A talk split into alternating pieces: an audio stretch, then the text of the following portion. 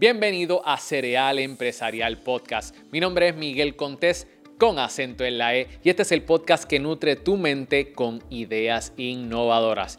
Y la idea innovadora en el día de hoy es recursos para emprendedores. En el episodio de hoy tengo el privilegio de entrevistar a Denise, la directora de Colmena 66. ¿Qué es Colmena?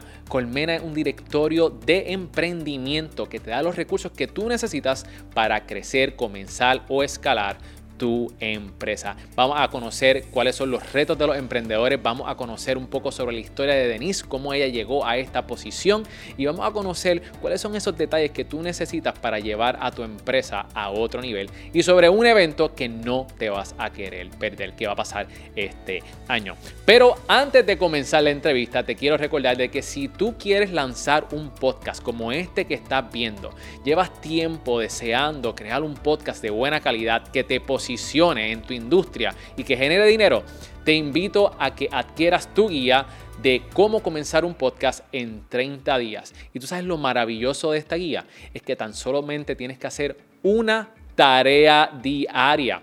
Así que asegúrate de descargar tu guía en guiadepodcast.com. He creado esta guía fácil de seguir para que tú puedas crear el podcast que siempre has soñado. Así que con eso dicho, vamos a darle comienzo a la entrevista de hoy. Así que, director, tírame el intro. Y con ustedes, Miguel Contés, con acento en la E. Bienvenida Denise al podcast, ¿cómo estás? Ay, encantadísima de estar aquí contigo, Miguel. Yo estoy feliz y contento por todas las cosas que vamos a estar hablando, porque yo sé que lo que viene por ahí, lo que tenemos que anunciar a las personas es bueno para la isla de Puerto Rico. Así que, Denise, cuéntame, vamos a empezar rapidito en la entrevista. Esta no es la primera vez que, tú que te es entrevisto. La segunda, estoy tan contenta. Pero es la primera en el podcast. Cierto. Porque la, la, la vez que te entrevisté fue cuando yo hacía Facebook Live. Cierto, 2018, por ahí. Por allá, por allá, por allá, por allá. Pero estoy sumamente contento. Denise, cuéntame, ¿qué es lo más que te tiene emocionada ahora mismo? Bueno, estamos en los últimos toques finales para el Boricua Emprende Fest. Y el. Boricua Emprende Fest es el evento de educación empresarial más grande y diverso en Puerto Rico. Se diseña para que sea un espacio de encuentro para toda la comunidad empresarial. Un poco hace falta, ¿verdad?, de esas rampas de acceso para que las personas tengan acceso a los recursos de apoyo empresarial que son diversos en Puerto Rico. Y precisamente como hay recursos para todo tipo de empresa en toda etapa, desde idea hasta expa- expansión, hay recursos que son por industria, para agricultura, manufactura, industrias creativas. Igualmente, de acuerdo al rol que tú tienes en tu negocio, tú necesitas también educación sobre administración, el tema de talentos, recursos humanos, contabilidad, etcétera. Yep. Pues esa, la agenda es un mosaico. Cada bueno. sesión está diseñada para distintos tipos de necesidades y lo más lindo es que está diseñada por alguna organización de apoyo empresarial de Puerto Rico. Y estamos bien contentos de tenerte a ti en una sesión. ¡Eh! Yo voy a estar, sí, yo voy a estar, mi gente. Voy a estar allí hablando sobre podcasting, cómo puede ayudar a los negocios a impactar, posicionarse y generar ingresos eh, continuamente este, a través del podcast. Así que estoy sumamente contento de poder participar en el B-Fest. Es mi segunda vez en el B-Fest. Sí, ¿verdad? Lo que pasa es que la ulti- el último año lo, hi- lo hicimos virtual, Virtual, por sí. todo lo de la pandemia y todo lo que estaba pasando. Ay, Sí, estamos Pero- contentos de volver presencial. El. BIFEST nace como respuesta al huracán María y fue, el primer año fue en el 2019. Nos fuimos sold out, 1.100 personas. Yes. Eh, me acuerdo que por poco nos cierran el centro de convenciones los bomberos porque teníamos personas De sentadas en el piso en, las- en los breakout sessions. Así es que nada, ahora va a ser más grande. Yes. Este, muchas sesiones de talleres, charlas, eh, paneles, eh, eventos de networking. Vamos a tener pasan- pues, con muchas cosas pasando a la misma vez y uno tipo Montessori, uno gravita a los temas que te interesan. Ok. Tendremos a Mujer Emprende Latina diseñando, eh, facilitando sesiones de mentoría con empresarios y empresarias de alto calibre para que te sientes uno a uno con una persona que te nice. puede dar mentoría. Igualmente tendremos el panel, que es el expo de organizaciones de apoyo empresarial más grande y diverso en Puerto Rico. Tendremos sobre 70 organizaciones de apoyo empresarial en un solo lugar. Así es que yo en un solo lugar voy a poder con- compartir y recibir orientación con incubadoras, aceleradoras, asistencia técnica, personas que dan mentoría, va a estar la academia, va a estar eh, agencias de gobierno que son importantes en el proceso de permisología y cumplimiento, todo en un solo lugar. Qué brutal, no. Yo, yo llevo siguiendo el B-Fest desde, desde que comenzó. Yo no sé si tú te acuerdas que cuando yo estaba empezando el podcast, I reached out. Creo que no pudimos hacer alguna entrevista en ese entonces, Ajá. pero yo dije, oye, ¿qué tal si hacemos una publicación en cerealempresarial.com? Ay, me acuerdo. Y entonces sí. nosotros lo que hicimos fue que es que hicimos eh, una publicación que se llamaba eh, Los Masters del Emprendimiento, los Boricua. Y lo hicimos como que este tipo de quiz, este, este tipo de, de artículo tipo BuzzFeed, con GIFs, y quedó súper chévere. Y la gente lo compartió en Puerto Rico como que súper patriota, tú sabes, eh, y quedó bien nice. Miguel, tú tienes una mente creativa y, y, y tú vienes con estas ideas y son cosas que a mí no se me hubiesen ocurrido jamás. Y yo digo, dale, let's go for it. Y eso es lo que yo valoro mucho de esta comunidad de apoyo empresarial que tenemos en la isla, en el archipiélago, ¿verdad? Que es personas como tú y muchas otras que están comprometidas y tienen estas mentes creativas y las ponen al servicio de otras personas. ¿Cuál ha sido el resultado de estos últimos B-Fest, verdad? Del Boricua Emprende Fest con las compañías puertorriqueñas. ¿Tú ha- has visto testimonios que han salido de ahí? ¿Nos puedes compartir alguno de ellos? Sí, mira, ha sido bien interesante porque hemos visto cómo las conexiones que se crean en, en- en estos eventos a veces son hasta más valiosos que los, las mismas sesiones porque el uno poder en los pasillos conectar con otros empresarios y empresarias y hacer eh, negocios, eh, de ahí salen cofundadores, de ahí salen eh, suplidores, clientes. Y tenemos la historia de eh, Na- Na- eh, Naida, que ella eh, tiene una, una empresa que se dedica al tema de la yoga, lo- eh, Puerto Rico Loves Yoga. Y ella, me acuerdo que en el primer B-Fest, ella ganó un sorteo que hizo nuestro auspiciador Triple S en ese momento. Y ese sorteo era una mentoría con, em, con este gurú que es de finanzas personales, ahora se, Kurt Schindler. Y de ahí, de, e- de, esa, de, esa, de ganar esa rifa, terminó siendo suplidora de Triple S para sus empleados en el tema de bienestar. Y o sea, de ahí ha seguido creciendo muchísimo. Y son, ese es un ejemplo de cómo estar en el lugar adecuado, en el momento indicado, ¿verdad? Te ayuda. Y por eso el lema del B-Fest es, eh, ven para conectar, quédate para crecer. Wow, me encanta. Y yo creo que eso que tú estás diciendo de ir a este tipo de eventos y poder conectar con la gente es tan valioso y las personas tienen una percepción de networking eh, que lo toman de por menos. Sí. Networking en el área empresarial, crear conexiones. Yo te puedo decir y puedo dar fe, gracias a Dios, que gracias obviamente al podcasting, pero a las conexiones que pude hacer con el networking, es que yo me reinventé, es que yo pude recuperar todo lo que yo había perdido. Y es que tú tienes que conocer solamente a la persona correcta. Y esa persona, tú terminas haciendo una alianza, como tú dices, puedes convertirse en tu cliente o te puede presentar a la persona que tú necesitas. Así que mi gente que nos están escuchando, aprovechen este tipo de eventos para que puedan conectar con otros emprendedores, para que puedan hacer networking, porque una conexión, una amistad que tú puedas crear ahí puede cambiar toda tu vida y todo tu negocio. ¿Cuándo va a ser el B-Fest? Martes 6 de diciembre en el centro de convenciones. eh, eh, la agenda empieza a las 9, pero lleguen desde las 8 para que puedan comenzar a conectar con las organizaciones en el panel. Eh, en boricoemprendefest.com ya pueden adquirir los boletos. Por diseño, tratamos de que esos boletos sean lo más accesible posible. Sabemos que la inflación nos está matando, la gasolina, los peajes y todo. Eh, algo que bajó fue el costo de la taquilla. En el 2019 fue 30 dólares, hoy, hoy va a ser 25 dólares porque Excelente. queremos que la mayor cantidad de personas lleguen y sabemos que a veces quienes más necesitan de estos espacios son quienes menos pueden. Exacto. Así que gracias a los auspiciadores que nos permiten el poder bajar el costo de la taquilla para que este sea realmente el evento más inclusivo, diverso y equitativo en Puerto Rico. Así que, Boricua, que tú estás aquí, o si nos estás escuchando en cualquier otra parte del mundo y puedes llegar al Bifes y pasar unas navidades espectaculares, asegúrate de estar aquí en Puerto Rico en esa fecha. Así que, Denis, yo estoy contento, vamos a estar allí. Y ahora yo lo que quiero es saber ¿Cómo es que tú empiezas a hacer todas estas cosas? ¿Sabes? ¿De dónde sale el Bifes? ¿De dónde sale Colmena 66? ¿Cuáles fueron tus comienzos? Vamos a ir al origen, ¿ok? Cuando chiquita, tú siempre fuiste, tenías esta, esta vena emprendedora de querer ayudar. Cuéntame un poquito sobre e, e, ese origen cuando tú eras niña. Gracias, Miguel. Wow, esto va a ser como una terapia. Yo cobro por la hora, ¿ok? Así que... Yo creo que cuando era niña, mi, definitivamente la formación de mis padres pues, pues, fue crucial. Mami es una mujer emprendedora. La primera vez que yo escuché la palabra emprendedora en mi vida fue de mami en los 90.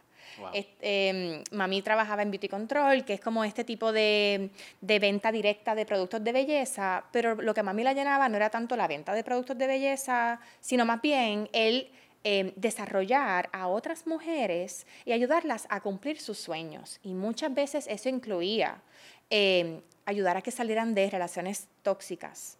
y que con esta ayuda financiera, que era el poder emprender tu propio negocio, ellas pudieran salir de esas relaciones con la seguridad de que podían seguir criando a sus hijos de la manera en que ellas querían. Y yo me formé mucho escuchando a mami en estas conversaciones, en el teléfono, en el carro, no, ya nos llevaba a todos lados. Em, y creo que eso me formó mucho y vi cómo el, el emprendimiento es muchas veces la única opción para muchas personas eh, que necesitan la flexibilidad, que necesitan, en el caso de adultos mayores, por el edadismo que hay en el ambiente laboral, emprender es su única opción. O sea, son, son muchas las historias. Igualmente del lado de papi, él era abogado, trabajaba en un bufete, horas matadoras, perdió mucho tiempo de estar con su familia y mami un día le dice, ¿cuánto yo tengo que hacer en Beauty Control para que tú puedas dejar tu trabajo y montar tu oficina? Wow. hizo los números y mami nos echó para adelante y papi logró entonces emprender con su propia oficina y tener esa flexibilidad que tanto él quería tener porque éramos tres, tres hijos en casa. ¡Wow! Que, que eh, me, me, encanta esa historia porque es que tu mamá le diga cuánto yo tengo que hacer para que tú dejes de estar haciendo lo que tú estás haciendo, para que nosotros podamos tener una, una relación más cercana, una conexión. Y yo creo que, yo creo que el por qué. Muchas veces hablamos del por qué, cuál es esa fuerza que a ti te mueve, que te hace levantarte todos los días para dar lo máximo de ti. Muchas veces tiene que ver con la familia, muchas veces tiene que, ser, tiene que ver con los hijos, que tú quieres lo mejor para tus hijos, tú quieres tener una, una mejor relación con tu familia. Así que este, yo creo que eso es sumamente interesante. Pero entonces aquí te voy a poner una pregunta, ¿verdad? En esta búsqueda de tener más conexión con la familia, más tiempo, creo que hay veces que sacrificamos tiempo para obtener ese resultado. ¿Cuál es tu, cuál es tu opinión al respecto de eso? ¿Tú crees que vale el esfuerzo sacrificarse un tiempo para disfrutar de un tiempo o tú eres de las personas que piensa más en que yo necesito tener un balance en lo que logro, lo que quiero? Hay que trabajar duro, pero también tengo que darle el tiempo que se merece la familia. Tremenda pregunta, Miguel. Yo creo que eso es como bien personal porque para cada persona puede significar cosas bien distintas. Ejemplo, em, para algunas personas emprender no es una opción porque es demasiado riesgo y necesitamos ese cheque seguro para, pues, por situación familiar, sea cual sea. Hay otros que, hay otras personas, y lo vimos mucho con, con muchas personas en la pandemia, que se vieron en la necesidad de emprender porque eh, al poner en una balanza una cosa versus la otra, eh, era más valioso em, dedicarse, de, sacrificarse un poco y dedicar tiempo al emprendimiento para después poder gozar de la flexibilidad que hacía falta, el no tener un 8 a 5. este, emprender no es para todo el mundo. Estoy de acuerdo. Y yo creo que eso es algo que es importante también decirlo. Porque hay veces que se puede confundir el, el nosotros, ¿verdad? Em, este rallying behind emprendimiento y el hacer y el hablar de los recursos y hablar de lo importante y poner y hablar con empresarios exitosos, tal vez puede un poco algunas personas pueden sentir que, que, ok, pues esto es para todo el mundo y realmente no lo es. Y es bueno decir eso, ¿verdad? Y enmarcarlo. Em, es mucho riesgo, es bien difícil. Hay muchas personas que pierden el sueño porque no saben si el, ese viernes van a poder pagarle la nómina a sus empleados. Y son familias que tú dejas de, ¿verdad? Eso es un estrés enorme. Em, así que yo creo que eso es como un journey bien, bien individual. Y por eso precisamente es que es tan importante conocer los recursos de apoyo empresarial. Y yo creo que eso fue lo que a mí me llamó hacer lo que estamos haciendo hoy. Cuando a mí, este, yo me encontré que yo estaba Em, conectando a amistades mías de Nueva York cuando yo comencé mi carrera allá, con trabajos en Puerto Rico, esto como 2013, 2014. Em, y, y, empecé a conectar emprendedores que estaban comenzando, microempresarios, con, con incubadoras para que se recibieran asistencia técnica. Y al yo hablar con estas personas me daba cuenta que nadie conocía de estos mm. recursos. Digo, contra, ¿cómo es que no hay un directorio? De todos estos recursos en Puerto Rico. Y yo me estaba preguntando esto y como, el universo, como uno tira cosas al universo y el universo conspira. right. En eso viene, me, me, me llama Sofía Stolberg, vamos a hablar, vamos a tomarnos un café. Y cuento largo corto, me dicen, vamos a lanzar esta solución, que hoy por hoy es Colmena 66. Y yo dije, o sea, que mi trabajo va a ser conectar personas con oportunidades. O sea, lo más que me gusta hacer en la vida. Ajá. ¿Dónde firmo? Qué cool, qué cool. Estu- estuvimos con, con- con Sofía hace poco entrevistándola, este, allí mismo en piloto, estuvimos grabándola, así que tremenda emprendedora, tremenda entrevista. Este, y tocó un poquito sobre eso también. bueno. Tocó un poquito sobre eso. So, viene Sofía, te, te, te lanza esta idea, tú tienes ya esta idea de que esto es lo que tú estás haciendo, estás conectando a las personas. Como hace, ¿Hace cuánto fue eso? Eso fue, yo soy bien buena con la fecha, Ok. este, octubre del 2015, En de- el- del 2016, sí, 2015. 2015. Y entonces era ese junte de Lucy Crespo en el fideicomiso con Sofía y por eso es que Colmena es un programa del fideicomiso de ciencia. Got it, entiendo, entiendo. Y cuando tú empezaste, ¿cómo fueron esos inicios desarrollando Colmena? ¿En cuánto tiempo se, desa- se desa- se desarrolló Colmena? Este, fue una aventura. ¿cuánto, ¿Cuánto tiempo en lo que finalmente, ok, de idea a algo concreto, cuánto duró? Pues mira, en el mundo de los startups, como tú bien sabes, una vez se tiene que tener más de un trabajo en lo que la cosa echa pelo, como dice mami. Así es que el acuerdo fue trabajar mitad de mi tiempo con Lucy en el fideicomiso para lanzar esto que no tenía nombre, que es Colmena, y mitad de mi tiempo con Sofía en Code Trotters, que es la escuela de programación que es cofundada por ella, eh, y en ese momento la única en Puerto Rico, la primera.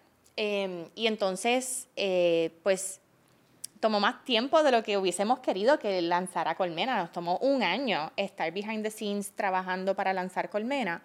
Y algo que pasó bien chévere que nos ayudó a acelerar el proceso fue que un día decimos, Sofía y yo, oye, vamos a hacer un write-a-thon con voluntarios porque lo que hacía falta, lo que nos estaba aguantando era crear ese directorio interactivo de los recursos de apoyo empresarial, en donde, ejemplo, ponle cereal empresarial, tú cliqueas ahí y tú buscas, ok, medios. Ok, cereal empresarial, vamos a clic y que salga un perfil tuyo con los servicios, con el apoyo, tu información, contacto. Eh, y en ese momento estábamos atrás en eso porque las organizaciones de apoyo empresarial tenían todo el interés de llenar su perfil, pero las non-profits están con mil sombreros, no tienen tiempo, así que estábamos en ese struggle normal, ¿verdad? Así que cogimos un sábado con unos 25 o 30 voluntarios, que les doy un shout out porque fueron maravillosos, les compramos pizza, refresco y estuvimos todo un sábado haciendo un write-a-thon, que es como un maratón, pero redactando todos esos perfiles. O write-a-thon, o sea, que no era de código, Ajá, no era un hackathon, Exacto, no era, un era de hackathon, escribir. Era de redactar Ok. todos estos perfiles. Wow. Así que cuando, usted, cuando ustedes entran a colmena66.com y van al navegador de recursos, que es ese directorio interactivo de recursos, sepan que eso es gracias a un batallón de voluntarios, un sábado, todo un día. Wow, qué Y por eso pudimos lanzar en noviembre de 2016. Excelente, me encanta esa historia, ¿verdad? Yo creo que muchas veces eso tiene que ver con, eso tiene que ver también con, con creatividad. Mucha gente piensa que, que, mira, yo no soy creativo, ¿verdad? Tú Yo decía eso de mí, yo decía eso. Yo escuché una contestación de ser creativo, eh, ay, de, de, de una de las cofundadoras de Seriously Creative, Angie Mill. De Angie Ella está en nuestro grupo asesor, sí, de tremenda Angie amiga. Mill. Sí. Yo escuché de ella que ser creativo realmente es buscar solución a problemas. That's it. That's it. Ser creativo es buscar solución a los problemas. Y también tuve un profesor de, de álgebra, cuando estaba en la high, que me dice, hay dos maneras de resolver un problema matemático. Ah. Lo puedes resolver así o puedes resolverlo dando la vuelta por acá. Pero lo importante es que lo cumpla y que se haga. Yo creo que eh, necesitamos más creatividad y que los empresarios entiendan de que si tú resuelves problemas, tú puedes ser creativo. Tú Exacto. eres creativo. Siempre que se me, se me presenta un problema o quiero alcanzar algo, siempre me pregunto, ¿cómo? Bien rara la vez que digo, ah, yo quiero eso. ¿Cómo yo puedo obtener eso? Y cuando tú te preguntas el cómo, tu mente empieza a maquinar, como tú hiciste. Yo quiero conectar a la gente y las cosas simplemente empiezan. Nuestro cerebro está creado para completar cosas. Y cuando tú abres la pregunta, todas las cosas van a empezar a encajar una así. Así que hay que Yo creo preguntarse también algo cool de este proceso, Miguel, es que eso también se puede aprender. Así que algunas personas a lo mejor nos están escuchando y nos dicen, es que mi mente no trabaja así, pero eso se puede aprender. Y yo, y la manera en que yo aprendí fue juntándome con personas que piensan así. Así que Sofía piensa así, Angie Mail piensa así, así que yo, eh, como la pa, tú sabes, tratando de compartir problemas con ellas y ver cómo ellas le dan la vuelta, yo aprendí un montón de ese proceso analítico. Yo siempre lo, he dicho aquí montones de veces. Las cosas malas se pegan, pero las buenas también. Exacto. Dicen que, a la- que el que anda con cojo al año cojea. Pues mira, mi gente. Como decía mami, no pásese- me gusta esa juntilla. Exacto. Pero hay juntilla muy buena. Pero hay, gente, hay juntilla buena y yo creo que, que cuando tú te pasas alrededor de ganadores, tú terminas siendo un ganador. Así que yo creo que eso es sumamente importante. Eh, ¿Cuántas organizaciones hay en Colmena ahora mismo? En la red de apoyo empresarial ya hay dos- sobre 250 organizaciones y programas de apoyo empresarial. Eso incluye las non-profits, la academia, el sector público, los espacios de coworking, instituciones financieras, incubadoras, mentores, etcétera. También están los medios, como por ejemplo ustedes, eh, que es súper importante para trabajar el tema de la cultura, que es uno de los pilares de un ecosistema empresarial robusto. Definitivo. Y vamos a hablar un poquito sobre tus roles dentro de, de Colmena, todo lo que tú estás haciendo. ¿Cómo se ve un día en el día de Denise? Wow. Eh, es como una locura. Y ahora que soy mamá más todavía, pero... felicidades, feliz, felicidades, feliz. felicidades. Este, llevo a mi nena al cuido, este, traba- estoy trabajando desde de casa desde la pandemia y me encanta. Ahora estamos en el- lo híbrido, ¿verdad? Este, Hay veces que tengo reuniones y he aprendido mucho del tema de las reuniones intencionales. Así que nos reunimos si es, aquí citando a Adam Grant, que me encanta seguirlo, si es para aprender, si es para tomar decisiones, si es para team building o planificar estratégicamente. Por eso es que nos reunimos este, de manera presencial. Em, y eh, mi rol ha ido, eh, yo he estado en un journey también de aprendizaje, de, de liderazgo, de cómo mejor uno eh, impulsa, ¿verdad? Y desarrolla un equipo. Y mucho, mu- eh, ha, ha habido, ha habido una, una transición interesante eh, a yo como facilitadora, como coach, como para apoyar a mi equipo, cómo te puedo ayudar. Así que mucho de ese tipo de desarrollo profesional y de organizacional. Eh, le dedico cada vez más tiempo a eso que al nitty-gritty de- del día a día. ¿Cuántas, como antes. ¿Cuántas personas están a tu cargo? ¿Con cuántas personas tú trabajas? Tengo el privilegio de trabajar con nueve, pers- 10 personas. Tengo, tenemos ahora un fellow de un año con el equipo de em- Mente Puertorriqueñas en Acción. Así que somos, eh, somos un total de 11 personas en Colmena. Súper. Entonces, hablando de liderazgo, ¿verdad? Porque entonces tú estás trabajando con estas personas. ¿Cómo, si tú tuvieras que decir una cualidad de un buen líder, cuál sería? Escuchar. Y qué difícil es. Suena como que, ah, of course, que, que es respuesta más fluffy, pero no, o sea, es mucho más difícil hacerlo que decirlo. Hay que escuchar con intención y hay que em, saber cómo, cómo actuar sobre eso que escuchas. Em, y eso también, y, y para poder escuchar significa que has creado un espacio seguro para que la otra persona se sienta cómoda para poder decirte eso que tú necesitas escuchar. Definitivo. Y yo creo que también, um, siguiendo por esa línea, cada persona es diferente. Sí. Hay, hay empleados y personas con las que uno trabaja que son más goal oriented, que son más orientados hacia los objetivos. Hay otro tipo de personas que son más de validación. Y les voy a contar algo aquí, ¿verdad? Que algo que me pasó con, con mi agencia digital. Yo tengo una agencia digital y tengo también a cargo alrededor de unas nueve personas. Y estaba con, con una de, de estas personas que trabaja conmigo y yo me di cuenta que cuando mejor trabajaba era no cuando le subía el sueldo, no cuando habían algunas metas que había que, que- que escalar y bien agresiva, era cuando yo le decía qué bien trabajo hace. Y eso nada más para esa persona es lo que, lo, lo que, lo que le gusta, lo que le impresiona, lo que realmente lo motiva a trabajar. Así que hay muchas veces que tan simplemente con decirle a, a ciertas personas, óyeme, tú sabes qué, me gusta cómo estás trabajando, gracias por tu servicio. Eso nada más, le hiciste el día a la persona y vas a tener a un empleado feliz en tu trabajo. Por consiguiente, hay otras personas que se emocionan cuando tú le dices, mira, esta es la meta que nosotros vamos a alcanzar. hacia allá arriba donde nosotros nos dirigimos. Y ellos dicen, ¿qué qué? ¿Para allá es qué? Vamos a ponernos las pilas. Eso que tú dices es bien clave. Yo creo que una de las cosas más challenging, más eh, retantes, pero también em, que más me gustan del tema de liderazgo es uno tiene uno no puede decir, ah, este es mi estilo para todos los miembros de mi team y así es como yo lidero. No, tú tienes que, como tú bien dijiste, todo el mundo es distinto y uno tiene que escuchar eh, de manera distinta a cada uno, hablarles de manera distinta a cada uno y también eh, reconocerles de manera distinta, eh, ¿verdad? conociendo cuáles son esas, esos motivadores y esas maneras en que el cerebro funciona, porque tenemos unas áreas del cerebro que funcionamos distintas y hay una, hay una metodología que hicimos en, en julio con el apoyo de Angie Mill eh, para conocer cuáles son esas, eh, esos motivadores o la manera en que nuestro cerebro piensa. Que es bien interesante conocer en tu composición de tu equipo cómo son eso, cómo se complementan eso, esas destrezas. Em, así que súper de acuerdo contigo es importante reconocer, a la gente le gusta sentirse reconocida y valorada. Pasamos mucho tiempo juntos y queremos, y, hay muchos, hay, es bien no hay casi espacios en donde uno pueda recibir ese reconocimiento, eh, sentirse visto o vista, ¿verdad? Este, y también entre los propios pares, que ellos mismos se puedan reconocer o dar, agradecer entre sí.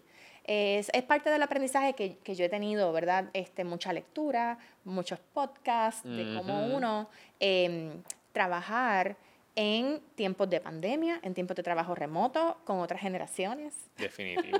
Una de las cosas que yo creo que a mí me ha ayudado grandemente en mi liderazgo es tener una visión clara y precisa y poder presentarle esa visión al equipo. Cierto. Eh, yo, yo, cómodamente puedo decir que eh, cuando comencé a tener un equipo más grande, todo el mundo sabía lo que tenía que hacer, el trabajo que tenía que hacer, pero realmente no había una visión diciendo a la persona, esto es lo que nosotros vamos a llegar, así es donde nos visualizamos de aquí a cinco años, esto, ¿sabes? Este es el reconocimiento y por lo cual la gente nos va a reconocer. Eso no estaba antes. Y algo tan simple desde que yo pude definir eso y presentárselo a mi equipo, todo el mundo sabe para dónde va, la gente está más motivada, se siente en parte, empieza a desarrollar tu cultura organizacional. Así que creo que, que, eso también puede ser una buena cualidad. Creo que una, debe ser una buena cualidad para los líderes. Me, puedo, me, me, veo mucho en esa, en esa historia que nos cuentas porque lo mismo nos pasó en Colmena. Sabíamos lo que, tenías, lo que teníamos que hacer en, los en el próximo año, mm. pero no habíamos trazado una meta a tres, cinco años. Lo hicimos el año pasado, lo hicimos entre el año pasado eh, y este, a principios, y tenemos, y eso ha sido transformador. Así que sí, es, difícil, hay veces uno tiene que pausar y sacar tiempo para eso, pero le sacas mucho retorno a esa inversión. Denise, ¿qué intereses tú tienes que quizás nosotros o muchas de, nuestras, de las personas que te conocen no conocen de Denise? Hmm. Yo ¿Qué intereses tengo? Bueno, a mí me... ¿Qué me sorprenderían? Vamos, que me sorprenderían. me encanta, no sé si esto te sorprenda, tú me dices. Este, Yo tengo una fascinación eh, con el tema de finanzas personales, el alfabetismo financiero y eso como herramienta para uno eh, progresar mm. en la vida y salir de situaciones. Este, y yo creo que tiene mucho, a, a tu primera pregunta, tiene mucho que ver, ¿verdad?, con mi formación y especialmente en el tema de la mujer. Em, cuando yo estaba graduándome de la UPI eh, durante mi training para mi primer trabajo en, en, Goldman Sachs en Nueva York, en Investment Banking, papi fallece de cáncer. Y, y en ese momento, pues, em, como sé que pasa mucho en muchos hogares, mami no sabía las finanzas del hogar, las deudas, cómo se, ¿verdad? Ese proceso no, no estaba no, no era la que se encargaba de eso y desconocía. Así es que ahí yo aprendí. La, y, yo ayudé, ayudo a mami en ese proceso, ¿verdad? Y aprendí la importancia de que las mujeres eh, o las personas en pareja punto, ambas personas en una relación estén igualmente apoderadas del proceso financiero.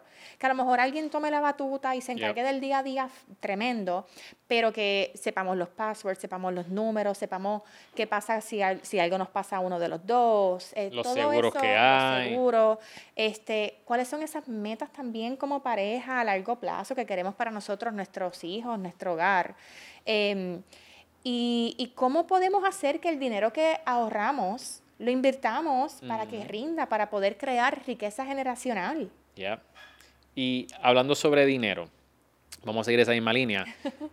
¿Te sorprendió? Ah, sí, sí, porque, porque la, realmente, ¿verdad? Este, yo creo que, que muchas personas quizás son, em- conozco de muchos emprendedores que no saben nada de finanzas.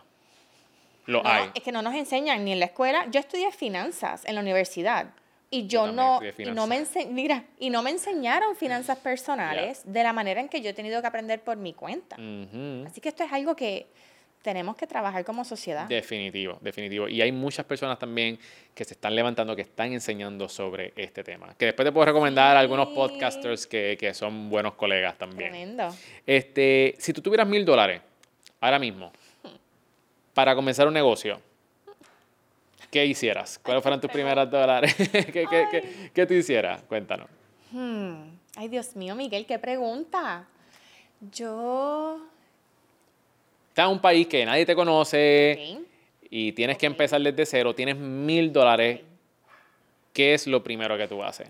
Yo creo que yo iría puerta a puerta a pequeños comerciantes de ese país que desconozco y preguntarles cuáles son esos retos que están enfrentando y ver cómo con mis destrezas yo puedo ayudarles en esos retos.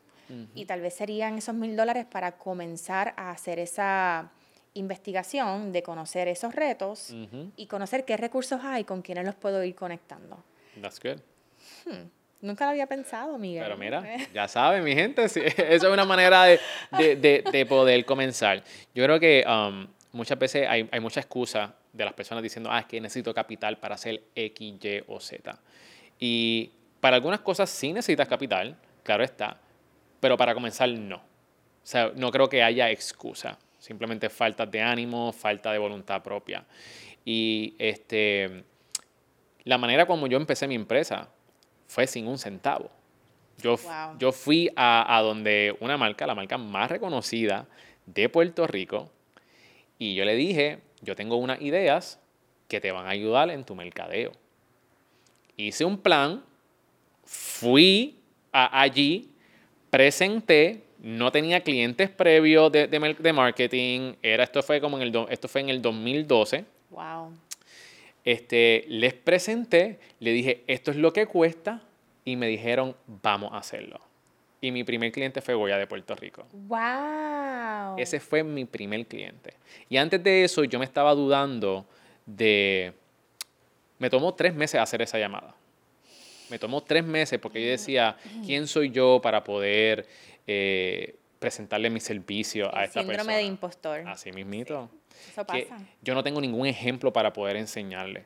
Yo lo único que tengo son unas ideas. ¿Quién soy yo? ¿Por qué me van a hacer caso? ¿Por qué me van a pagar? No tengo empresa todavía. Y eso fue lo que yo hice. Y cuando yo fui, me dijeron que sí, yo, "Eh, a rayo. Ya, y ahora, Ya. vamos a. Y ahora, cómo lo hago? Y de ahí hicimos una de las campañas más bonitas, Wow. donde se donaron más de mil paquetes de arroz a los hogares Rafael Ibarra. Hicimos, un- hicimos un montón de Wow. cosas bien bonitas con, con la empresa. Pero de eso se trata. Tienes que atreverte, tienes que lanzarte. Envía el dichoso email, envía eh, a esa llamada. Tienes que tomar acción y puedes comenzar. Estoy Así de que- acuerdo. Muchas personas que nos llaman a Colmena porque tenemos un hotline y la gente puede hablar con, con nuestros equi- nuestro equipo de estrategas empresariales, que son un- unas mujeres bien comprometidas con Puerto Rico y el empresarismo. Em, y muchas veces lo primero que las personas piensan que necesitan son eh, acceso a capital sin, sin haber pasado por un proceso de validación de la idea. Tan Y, importante. y- y por alguna razón las personas piensan en 50 mil dólares. Es, es como usualmente la de verdad, eso, eso es como que el go-to. Sí, es como el go-to 50 mil dólares. Y, pues, y es porque pues, no nos educan y uno piensa que es lo primero, porque eso es lo que uno piensa cuando piensa en negocios. Ah, pues capital primero. Y sí, pero primero hay que pasar por unos procesos que son lo que enseñamos a través de Colmena, gracias a las organizaciones que se dedican a esas partes de validar una idea, este, de estudiar el mercado un poco más, de ver cuál va a ser tu cliente, a quién tú le vas a vender, de conocer cuáles son esos ese problema realmente, entenderlo bien antes de comenzar a crear una solución. Para asegurarte de que cuando lances la solución al mercado, La gente lo quiere. la gente lo quiera comprar y no sea un hobby caro. Definitivo, yo estoy totalmente de acuerdo contigo. Una de las cosas que nosotros enseñamos en nuestro programa de podcasting de la fundación es definir tu avatar. ¿Quién es tu cliente Ese ideal? concepto de avatar, exacto. Right? Porque tú estás creando una persona ficticia. Sí. Dentro de nuestro programa nosotros ayudamos a emprendedores y a nuestros estudiantes a que definan a quién le van a estar hablando y, y si esa persona te va a comprar tu producto y tu Me servicio. encanta que diga avatar porque con esto de ¿sabes? WhatsApp y demás, la gente tiene su avatar y lo pueden entender. El- el- yo, yo conozco el concepto de buyer's persona, pero no todo el mundo entiende eso. O sea, me encanta como tú desglosas las cosas y explicas en arriba bichuela. En arroba bichuela, así mismito. y, y eso, y, y yo creo que es tan importante tú poder conocer cuáles son las frustraciones de tu cliente ideal, Sí. qué es lo que los mantiene despiertos en la noche, cómo ellos buscan las soluciones en Google a sus problemas. Tú tienes eso bien claro, tú vas a saber cómo tú le vas a vender a esa persona. Y eso puede ser bien, eso puede ser, eh, puede dar mucho miedo a muchas personas el entrar, ok, pues como yo hago esto, nunca lo he hecho, nunca he pasado por un proceso. Sepan que ahora hay incubadoras que te llevan por un proceso eh, de progreso, o sea, te dan, te dan la, la educación, que es lo que está diciendo Miguel, y después te dan una asignación y tú tienes que progresar en el desarrollo de tu idea paso a paso durante, generalmente son 12 semanas y hay varias y están por todo el archipiélago, así es que este, les invito a que aprovechen que eso es gratis, está fase 1, está este, mm, Mujer Emprende Latina tiene uno, hay, hay fácil como 40.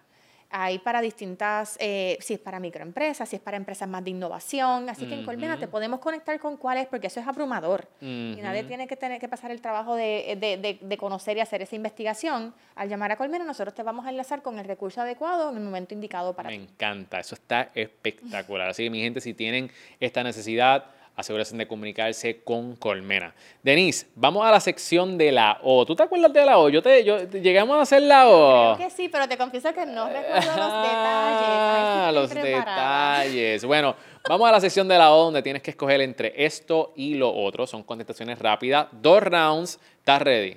Yo espero que sí. Vamos. Mira la cara de Denise. Ok.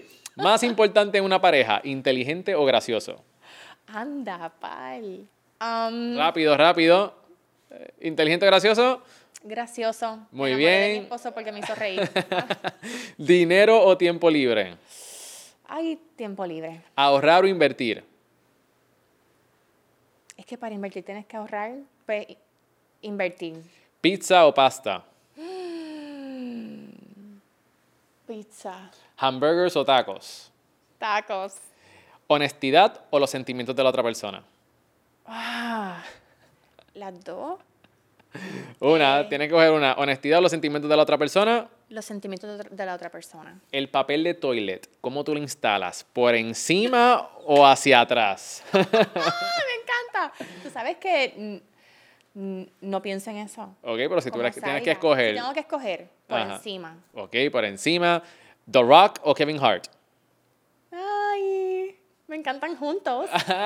Eh, The Rock. Ok, The Rock, un aplauso. Ese fue el primer round. Muy me jugar Con su bien. hija, me encanta seguirlo, sigo en las redes. Muy bien. Ahora, en este round, las preguntas son un poquito más difíciles. Ok, Ok, ¿estás ready? anda, ok.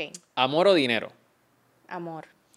Siempre llegar 10 minutos tarde o llegar 45 minutos temprano. Diantre. Ay, voy a ser sincera, eh, 10 minutos tarde. Ok, que todas tus camisas siempre sean dos sizes más grandes o un size más pequeño. Dos sizes más grandes. Comodidad. Vivir sin internet o vivir sin calentador de agua ni aire acondicionado. Ok, sin internet o sin calentador de agua o... Ni, ni aire acondicionado. Diantre, Miguel, está difícil. Ok. Sin internet. Ok, sin internet. Transportarte permanentemente 500 años al pasado o al futuro. 500 años, al... de ahora tengo miedo, porque no sé cómo va a ser el futuro. Eh, 500 años... Estoy pensando en el progreso de las mujeres y ahora es scary el futuro de las mujeres. Así es que no sé qué decir. Vamos a decir al futuro y quiero ser optimista. Ok, ok. Vamos a ver cómo tú eres. Nunca poder utilizar un touchscreen o nunca poder utilizar un mouse ni teclado. Nunca poder utilizar un touchscreen o nunca poder... Yo no uso mouse y teclado ya. eh, bueno, no, tú, yo uso teclado. Nunca poder utilizar un touchscreen. Ok, y por último, ¿prefieres envejecer del cuello hacia arriba o del cuello hacia abajo? wow, ok. Hmm. Prefiero envejecer del cuello hacia arriba porque no quiero las dolamas de los dolores. Ok, ok, ok, ok. Muy bien, that's good, that's good. Yo lo que digo es, cuando la gente contesta eso, ¿verdad? Que es más fácil arreglar la cara que todo el, que, que todo el cuerpo. Así que, Oye, buena contestación. las caderas y. Exacto. Sí, es verdad. Bueno, vamos a entrar ahora a la... Gracias. Y Ay, sabes ay, que ay. creo que se va- esto es difícil para mí porque yo soy librana y es difícil tomar decisiones así, busco el balance y es, Lo o sea hiciste muy que- bien, lo hiciste muy bien. Gracias. Creo que eso fue un momento de estrés, ¿ok? Pero, pero ya llegamos, estamos a, a- a lo último de nuestra entrevista. Vamos a hablar un poquito sobre perspectivas, ¿verdad? Y pensamientos y cómo, cómo, cómo tú piensas. ¿Qué mentalidad tú entiendes que es vital para prosperar? ¿Qué mentalidad pienso que es vital para prosperar? Eh, como lo digo en español, es mentalidad de crecimiento o ese growth mindset. Mm, Siento que eso es crucial para uno, como uno ve las cosas cuando pasan, como uno reacciona. Uno no puede controlar lo que viene hacia donde ti o cómo las otras personas te tratan, pero controlas cómo reaccionas hacia eso. got it. Si tú tuvieras que darle un consejo a la Denise hace 20 años atrás, ¿cuál fuera? Wow, hace 20 años me gradué de la UPI. ¿Verdad? No. No sé, No, tú eres la que sabe. me gradué de la high hace 20 años. ¿Qué consejo? Yo le diría, no te estreses porque no sabes qué quieres hacer con tu vida. Yo no sabía que yo quería ni estudiar. Eso fue un proceso de eliminación en la solicitud de la UPI. Esto no, esto no, esto no, pues vamos por acá. Y yo estaba súper estresada porque te dicen que tú tienes que saber lo que quieres hacer a los 18 años. Y, este, ¿y sabes qué? Em, todo va a estar bien. Todo va a estar bien. Sigue trabajando fuerte, Denise, y sigue eh, estando en, el, en los lugares, en los, aprovecha los espacios y las oportunidades, toca todas las puertas y poco a poco vas a ir encontrando tu camino. Ujú. Yo creo que eso es un muy buen consejo. Muchas veces nos estresamos porque quizás no sabemos exactamente lo que queremos hacer, pero yo creo que también hay que darle un espacio a que la vida nos sorprenda. Exacto. Porque muchas veces cuando uno trata de forzar las cosas, tú solamente vas a ver lo que tú vas a, vas a ver y Exacto. nosotros sabemos que fuera de esta visión hay un mundo alrededor tuyo Y te- no te estás dando cuenta. que no te estás dando cuenta. Así que yo Exacto. Y creo no es que uno se eche para atrás esperar que el mundo pase o que la vida pase, es uno seguir trabajando fuertemente, prepararse, leer, hablar Mm. con personas, hacer conexiones, aprovechar las oportunidades, pero estar abierto a que la vida te sorprenda y estar pendiente a qué oportunidades están surgiendo eh, y uno ir tras ellas. ¿Cómo tú defines el éxito? Eso ha ido cambiando con los años, Miguel, bien brutal, y ha sido parte te del creo. aprendizaje. Para mí éxito es tener tiempo para Priscila, para mi esposo, ver a mami compartiendo con su nieta, es lo más bello del mundo. Es lo que, honestamente, es lo más que me, enra- me, me- me- me hace quedarme en Puerto Rico. Em, y tener tiempo, tiempo, porque uno, eso es lo que uno nunca recupera. El tiempo es tan valioso. Sí, Es, es lo que yo también, yo, I strive, ¿verdad? No sé cómo decirlo eso en español, pero este, eh, eh, yo creo que tener el tiempo para hacer las cosas que realmente tú quieres, ya sea trabajar, porque también puede ser que tú estés trabajando, pero no estés trabajando en algo que tú quieras. exacto.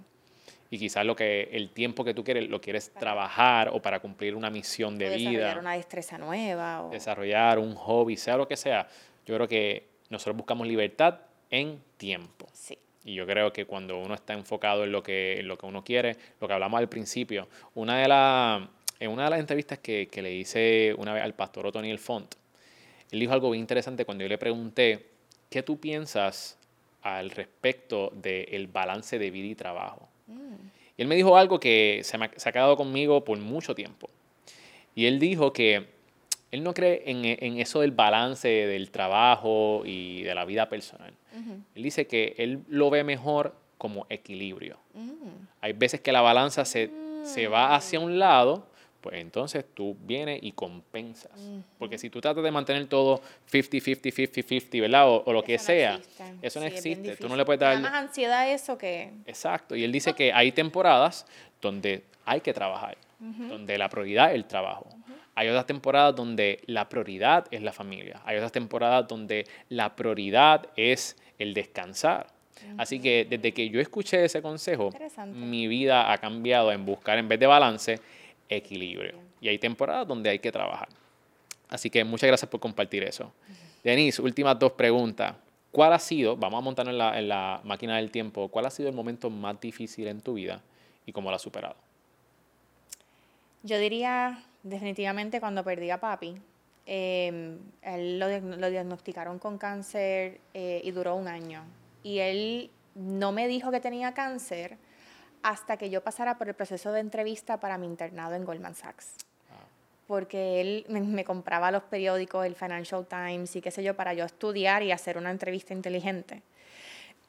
y él sabía lo estresada que yo estaba y yo le dediqué horas de preparación. Este, y cuando me cogieron en ese internado, que era sumamente difícil porque era la única en investment banking de una escuela de, de, de, Puerto, o sea, de Puerto Rico, punto, y de una universidad del Estado. Los demás eran de Ivy Leagues. Así es que él eh, esperó a que me aceptaran y cuando me aceptaron, entonces me dio la noticia. Yo me voy a hacer ese internado ese verano y ya en octubre yo tenía una oferta para regresar como full time cuando me graduara de la UPI el siguiente año. Así que yo me gradué el siguiente año en mayo. Eh, ahí papi cumplió un año de diagnosticado. Este, me, voy a hacer mi analyst training en julio y dos semanas más tarde que yo me mudo a Nueva York, papi fallece. Yo allá. Y no lo pude ver. Y eso, ¿sabes? Como que el tú no poder ver a tu familiar en el hospital antes de, o poder decirle adiós. Esto fue hace 15 años y todavía me, ¿sabes? Siempre va a doler. este, el tiempo ayuda a que mejore, pero todavía, ¿verdad? Tengo ese regret de no haber estado con él antes de él fallecer. Así es que el, el, entonces regresar a Nueva tener que regresar a Nueva York, porque para yo poder convertirme en analista y, ¿verdad? y que no me sacaran del programa, yo tenía que coger una serie de exámenes. Exámenes de Goldman y exámenes de la industria financiera, el Series 7, el Series 63. Y si yo me colgaba más de una vez, eh, bye bye. Good for you, you're done. Esa ansiedad y ese estrés, gracias a Dios, lo logré. Me colgué de la primera. En la primera de Series 63 lo, lo, pasé bien, pero el Series 7, que es bien difícil, me colgué de la primera con un 68. Hay que pasar con wow, 70. sí, eso. Así que yo volví a tratar, me comí los libros, mientras trabajaba 100 horas a la semana me comía los libros las últimas, únicas ocho horas que tenía para dormir. Y pasando también por, lo, por el Y pasando por ese estrés que después caí en una depresión y eso, antes eso, eso, no se conocía, ahora mirando para atrás yo estaba full deprimida, esa, pero nada, en ese momento eso no se hablaba. Eh, mano, pero me puse a pensar en que yo no voy a ser la puertorriqueña de la UPR que no abre las puertas a los que vienen detrás.